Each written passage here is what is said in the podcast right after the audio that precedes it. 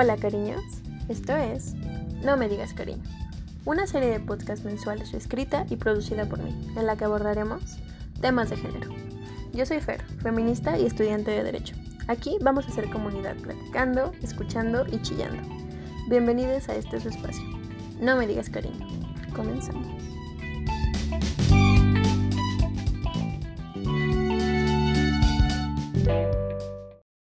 ¿Qué onda, cariños, cariñas, cariñes? ¿Cómo andan? Yo, pues, sigo encerradita en mi casa y pues espero que ustedes en la medida de lo posible se estén cuidando muchísimo porque, o sea, aunque ya llevamos un buen de meses encerrados, creo que ya empiezan a llegar las buenas noticias de que la vacuna, de que esto, que el otro, entonces creo que es un buen momento para no bajar la guardia y pues seguirnos cuidando. Yo, además de esto, estoy muy emocionada porque esta es la primera vez que voy a subir dos podcasts en un solo mes. Y, pues me alegra, ¿no? Porque he tenido el tiempo y las ganas de hacerlo. Sin embargo, para este podcast, en realidad ya tengo tiempo pensándolo, pero le he estado huyendo un poco porque tengo muchos sentimientos encontrados. O sea, es un tema que para mí es difícil de hablar. es acerca de los estereotipos de belleza con los que cargamos las mujeres desde pues edades, no sé, muy tempranas. Y es que, bueno, en realidad es algo a lo que estamos expuestas todo el tiempo. O sea, porque desde que entras, no sé, despiertas, haces tu rutina, lo que sea, y en un tiempito libre entras a Instagram y pues muchas veces justo las cosas de Instagram o de redes sociales pues son como muy ¿cómo decirlo? Pues sí, como muy producidas, o sea, para proyectar algo que probablemente no es tan real.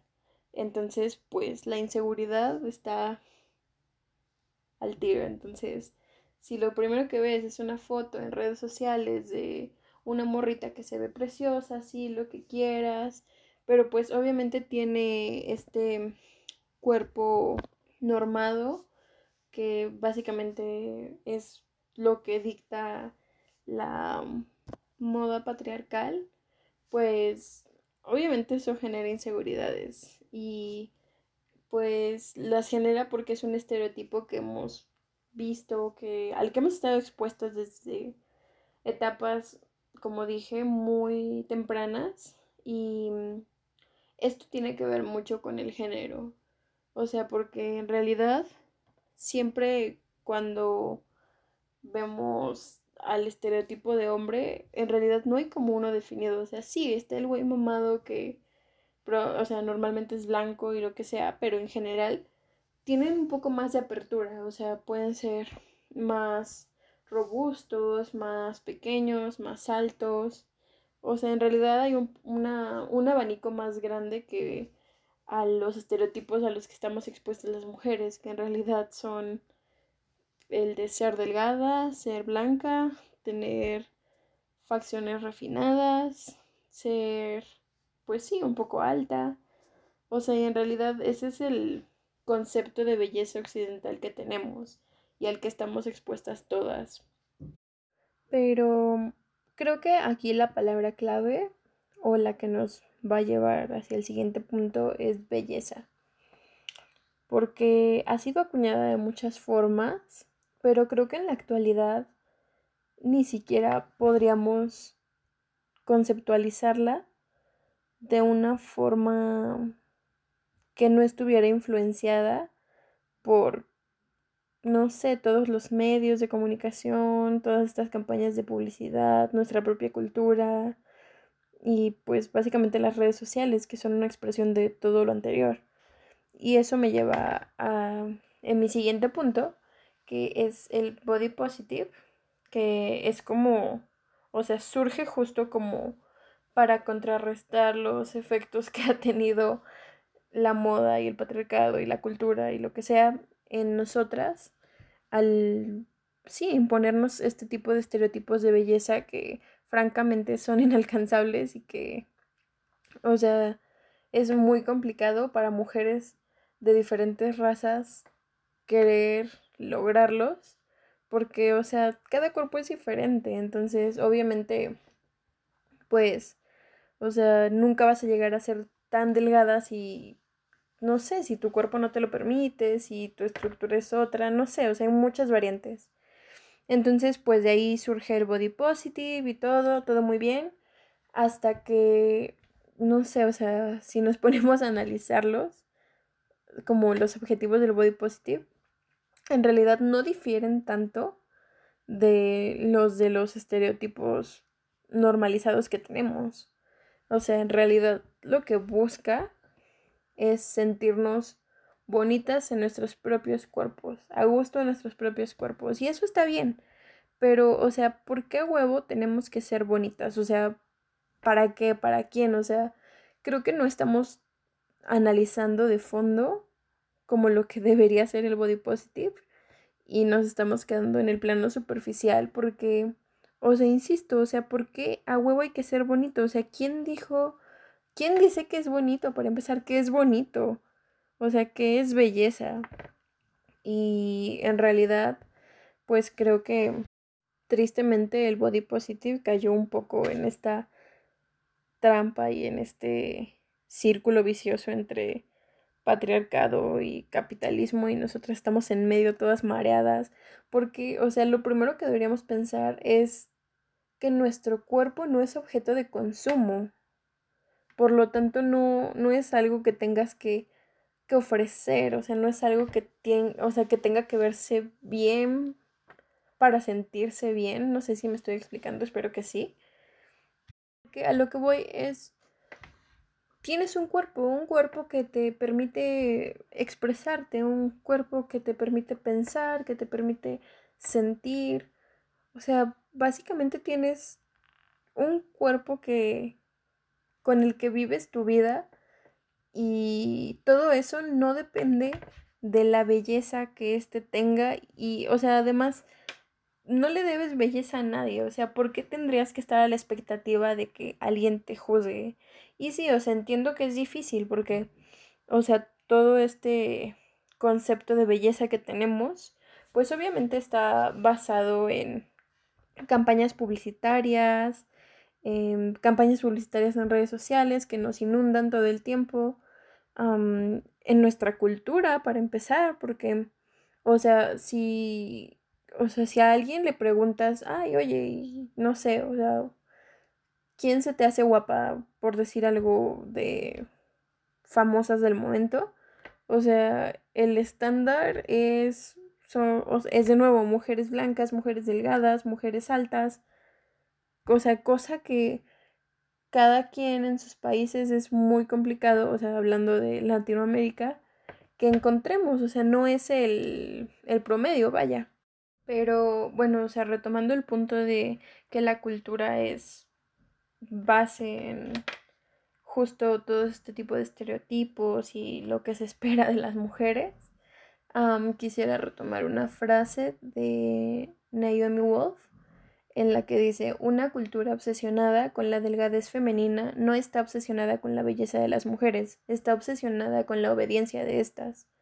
Mm, la dieta es el sedante político más potente en la historia de las mujeres, porque una población tranquilamente loca es una población dócil.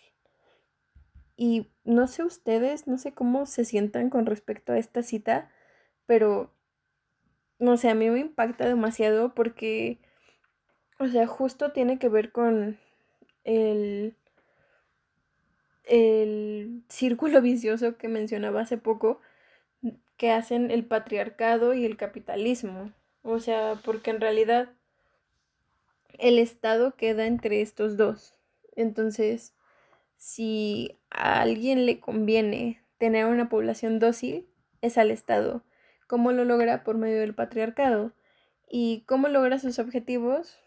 pues justo, o sea, el capitalismo está como, como súper presente porque, o sea, ¿cuántas veces, no, no digo cuántas veces, qué cantidades hemos gastado las mujeres en cosas que nos hagan sentir mejor, sentir más bella, sentir más delgada, sentirnos, no sé, o sea, simplemente hagamos la lista.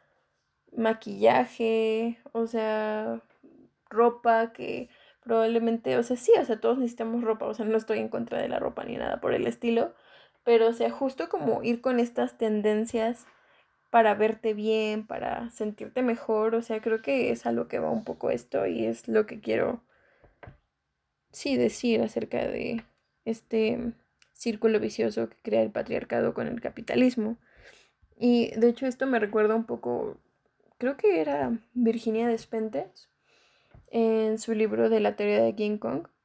En alguna parte, no, no recuerdo muy bien, pero justo este, este binomio ha hecho tan bien su trabajo que nosotros somos nuestros propios vigilantes, o sea, no tuvieron que, que hacer más, o sea, nosotros somos quienes nos tachamos de gordas, de feas, de muy delgadas, de no deseadas, de deseadas, demasiado deseadas. Básicamente podría decirse que somos nuestros propios policías, o sea, somos nosotros quien andamos poniéndonos el pie solitos. Y mm, no sé, o sea, creo que ha llegado el punto, por ejemplo, en el que, o sea, ya ni siquiera estamos como anhelando la figura de alguien, el cuerpo de alguien, la cara de alguien. O sea, hace poquito leí algo acerca de los filtros de Instagram y ya estamos a tal punto en el que nos estamos comparando con una versión nuestra mejorada, o sea, con un filtro que nos adelgaza la cara, nos aclara la piel, nos hace los ojos más grandes, los labios más grandes y, y no sé, pero para mí eso es como muy impactante, o sea, que ya ni siquiera tengamos que recurrir a alguien más, o sea, estamos compitiendo con una versión nuestra mejorada con base en estereotipos que, que no tenemos por qué mantener, pero vivimos entre el quiero ser yo misma, entre quiero sentirme bien conmigo, pero repito estos estereotipos. Entonces, creo que se trata un poco de eso, de encontrar como lo que verdaderamente queremos ser, lo que verdaderamente queremos expresar con, con nosotros, con nuestro cuerpo, estar bien con nuestro cuerpo, porque como decía antes, es nuestro cuerpo el que nos permite vivir una vida. Entonces, no sé, quizá no estar como tan al pendiente de que nuestro cuerpo se tenga que ver bien, porque así lo dice la sociedad, porque así lo espera la sociedad. Y, o sea, yo sé que es algo muy complicado, o sea, porque yo admito que durante años, o sea, me arreglé, entre comillas, arreglé, me vestí, este, no sé, hice cosas para la aprobación masculina, para la aprobación de la sociedad, para la aprobación del patriarcado, o sea, y lo sé ahora porque, o sea, no sé, recuerdo esos tiempos, o sea, y sí, o sea, estaba contenta y lo que sea, pero no sé, o sea, usaba cosas, por ejemplo, que no me gustan, o sea, hacía cosas que no me gustan, como, no sé, depilarme, o sea, no es como, ay, la gran carga, las mujeres se tienen que depilar, pero aún así es algo que, que nos impusieron, o sea, que simplemente lo, lo hacíamos. Em, no sé, o sea, incluso hacía cosas que no considero adecuadas y que todo tiene que ver como con este estereotipo de ser como la chica cool, o sea, la chica que le gusta a los hombres. Y justo ahorita que digo la chica cool, me acordé de esta película, que también es un libro muy bueno, que se llama Gone Girl y se tradujo como Perdida. Y justo hay un monólogo em, por parte de la protagonista en el que habla acerca de qué es ser una chica cool. Entonces, justo, o sea, creo que si tienen la oportunidad deberían ver la película o leer el libro para que, no sé, sepan de qué monólogo estoy hablando, pero básicamente ella también se queja de esto, o sea, se queja de todas las cosas que hacemos por la aprobación masculina. Y, y, lo acepto, o sea, digo, wow, ojalá y yo de 14 estuviera escuchando esto y, y supiera que no, o sea, no tendría que hacer cosas que no quiere, usar cosas que no quiere, parecerse a alguien que no quiere, solo por la aprobación de, sí, o sea, la sociedad en general. Y ahora que si la sociedad en general, por decirlo de alguna manera utópica, aceptara este concepto del body positive como nos hacen creer algunas empresas, con conceptos de que hay cuerpos reales, belleza real. Insisto, no, no deberíamos estar buscando la belleza. O sea, creo que ahí para mí el body positive pierde, pierde el sentido porque las cosas no deberían quedarse en el, ay, güey, sí, este, soy gorda y soy bonita. O, ay, güey, sí, no sé, tengo acné y soy bonita. O sea, no sé. No quiero ser tan repetitiva con esto, pero no todo tiene que ver con, con cumplir un estándar de, de perfección o algo así. O sea, estoy, estoy a favor de que nos aceptemos como seamos y, y sí, o sea, de diversificar los cuerpos que aparecen en nuestras redes, en las publicidades, en, en ese tipo de cosas. Pero desde un punto en el que estemos cómodas y aquí entra un poco como esta hipocresía de cuando a una persona con sobrepeso le, sí, o sea, le cuestionan acerca de su salud, pero no a una delgada. O sea, porque el que esté delgada no, no necesariamente significa que es sana. Y eso sin hablar de los trastornos alimenticios, o sea, puede tener muchísimas más enfermedades y, y simplemente las ignoramos por cómo se ve. Y justo en esta parte me gustaría también agregar otra cita de Naomi Wolf, que también es a quien cité anteriormente, en el que dice, mm, el sexo es rehén de la belleza y sus términos de rescate están grabados en las mentes de las niñas muy pronto y profundamente con los más bellos instrumentos que los anunciantes o pornógrafos que saben utilizar, la literatura, la poesía, la pintura, el cine, que pues es como también lo que quise dar a entender con que todo el tiempo estamos rodeadas de estos estereotipos y de esta última meta que parece ser la belleza y de la que nadie está seguro porque pues así como se puede ser bella hoy, puede que en 10 años la tendencia sea diferente y, y alguien decida, bueno, no alguien, en general toda una industria y toda una estructura, no sé, patriarcal decida que ya no lo eres. No sé, creo que no vale la pena luchar tanto por este ideal de la belleza si es algo de lo que nadie está seguro y que fluctúa día a día dependiendo de qué vende más y qué vende menos.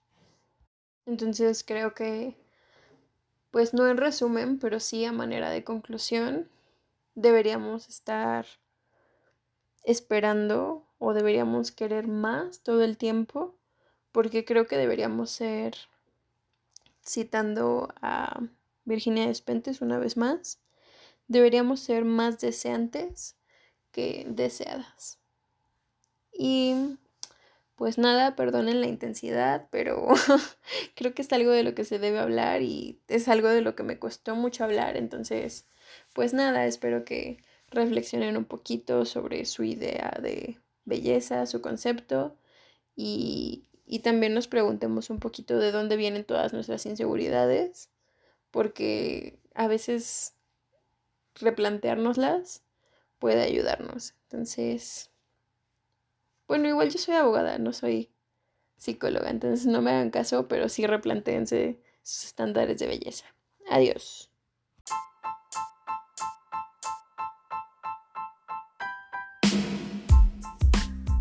Encuéntranos en redes, en Twitter, Instagram, como no me digas cariño. Y mi Instagram personal, YosariMB.